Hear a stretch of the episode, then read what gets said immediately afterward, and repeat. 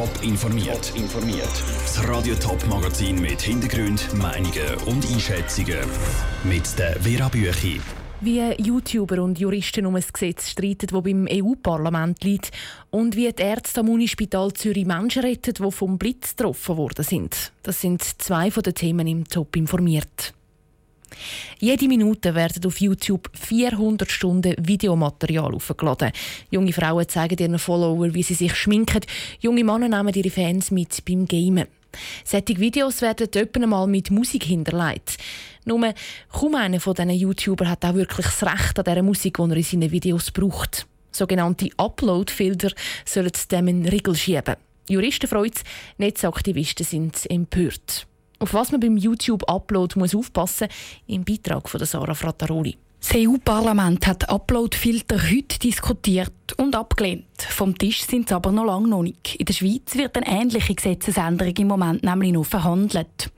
Schon jetzt, bevor die neuen Regeln in Kraft sind, haben die YouTuber aber keinen Freipass, warnt Emanuel Meyer vom Eidgenössischen Institut für geistiges Eigentum. Sie müssen Urheberrechte respektieren.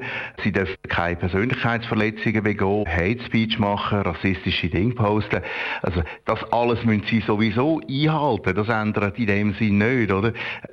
Upload-Filter sollten das hindern, also automatisch, dass es überhaupt passiert. Uploadfilter sind also keine Verschärfung vom Urheberrecht, so der Emanuel Meyer. Sie sollen nur bei der Durchsetzung helfen. Weil eben, jede Minute werden 400 Stunden Videomaterial auf YouTube geladen. Wenn es nicht ein Algorithmus macht, dann kann das ganze Material unmöglich alles kontrolliert werden.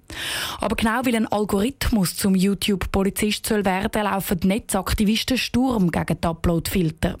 Die öffnet Tür und Tor für Missbrauch, ist der Nani Marquez vom Chaos Computer Club Schweiz überzeugt. Wenn ein Richter feststellt, auf einer Webseite ist es urheberrechtlich geschützt Werk und dann wird der Anbieter gezwungen, das zu entfernen dann ist es quasi ein rechtsstaatliches Verfahren. Wenn man das aber einfach Algorithmen überlässt, dass sie sollen feststellen, ob das Bild, ein Text oder ein Video urheberrechtlich geschützt ist, dann führt das einfach unweigerlich zu sehr vielen äh, sogenannten falsch positiven Treffen. Wenn ein Musiker zum Beispiel einen Remix aus verschiedenen Songs auflädt, dann würde das Video vom Algorithmus vermutlich blockiert werden.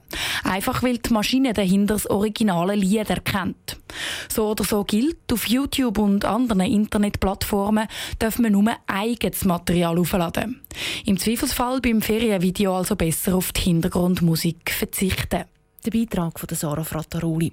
In der Schweiz arbeitet der Bundesrat schon seit sechs Jahren an der Anpassung vom Urheberrecht als Internetzeitalter.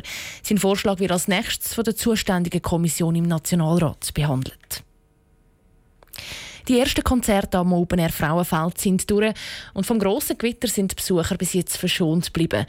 Und trotzdem kommt das Festival nur schleppend in die Gänge.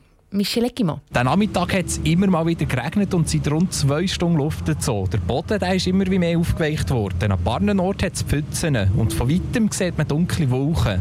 Vor der Bühne hat es bei den Konzerten noch nicht so viele Leute gehabt. Es ist auch nicht so recht Stimmung aufgekommen. Das sagen die meisten Besucher. Das Wetter ist halt nicht so top. Also letztes Jahr war es tausendmal heißer. Gewesen. Das ist mein erstes Mal beim Frauenfeld, also kann ich es nicht wirklich vergleichen. Ich finde es ganz gut eigentlich. Wir sind auch erst gerade gekommen, aber es kommt bestimmt gut, auf jeden Fall. Ich glaube, es liegt am Wetter, ehrlich gesagt. Ich glaube, dass erst heute jetzt viele anreisen. Und andere sind noch beim Zeltplatz hinten ihr Zelt am Aufstellen. Dort hat es auch sonst noch ein paar Leute, die noch in den Campingstühlen hocken. Die Besucher sind sich aber sicher, dass die Stimmung im Verlauf des Abends besser wird. Ich glaube, wenn es jetzt mit den ersten richtig grossen Acts losgeht, äh, wird es gut kommen. Also da habe ich keine Bedenken. Wenn nur mal ein bisschen die Wolken weg und die Sonne kommen, dann wären alle wieder ein bisschen happier, glaube ich. Noch ein paar Bier und die richtigen Acts. Noch relativ früh, aber ich kann mir vorstellen, dass es heute Abend bei den Headliner besser wird. Spätestens morgen bei Eminem. Der Eminem der spielt den morgen das Frauenfeld. Heute tritt unter anderem der J. Cole und French Montana auf. Von rund 50'000 Hip-Hop-Fans der Michel Eggemals Frauenfeld. Die Veranstalter ziehen das positives erstes Fazit. Organisatorisch laufe alles nach Plan und der Einlass hätte auch nach Plan funktioniert. Auf toponline.ch gibt es laufend Bilder und Reportagen vom Open Air Frauenfeld. Es sind wieder Gewitter angesagt. Praktisch in der ganzen Schweiz rechnen Meteorologen nicht nur heute, sondern auch in den nächsten Tagen mit Blitz und Donner. Es ist besonders in den Bergen gefährlich, wo immer wieder Wanderer vom Blitz getroffen werden. Was sollte man eigentlich machen, wenn man dabei ist, wenn jemand vom Blitz getroffen wird? Andrea Nötzli hat diese Frage Jan Plock gestellt. Er ist plastischer Chirurg am Unispital Zürich und behandelt die Leute, die nach einem Blitzeinschlag eingeliefert werden. Wenn man so einen Patienten sieht, wenn das jemand beobachtet, das ist anders, als wenn jemand direkt mit Strom Kontakt hat, wo man erst den Stromkreis abschalten muss. Beim Blitzschlag muss man tatsächlich erste Hilfe leisten und die Rettung rufen. Wie werden denn die Verletzungen bei Ihnen im Universitätsspital Zürich behandelt? In der Initialphase haben die Patienten eine intensivmedizinische Behandlung, haben einen Flüssigkeitsersatz, man muss das Herz-Kreislauf-System unterstützen, teilweise auch Nierenersatzverfahren ähm, zum Einsatz bringen. Und aus chirurgischer Sicht tragen wir dann von außen das abgestorbene, das wirklich verletzte, teils auch verkochte Gewebe ab und führen dann im Verlauf aufwendige Rekonstruktionen und Hauttransplantationen durch. Haben Sie ja schon mal ähm, ein besonderes Erlebnis gehabt im ähm, betreffend Blitzverletzungen? Zwei besondere Erlebnisse. Das eine ist gar nicht so lang her. Dann habe ich in der Literatur nachgeschaut und musste feststellen, dass anders als bei uns in der Schweiz weltweit die Blitze tatsächlich zu den gefährlichsten Wetterphänomenen gehören. In den USA ist das die zweithäufigste Todesursache durch Wettereinfluss. Das war für mich schon ein eindrückliches Erlebnis, das so zu realisieren.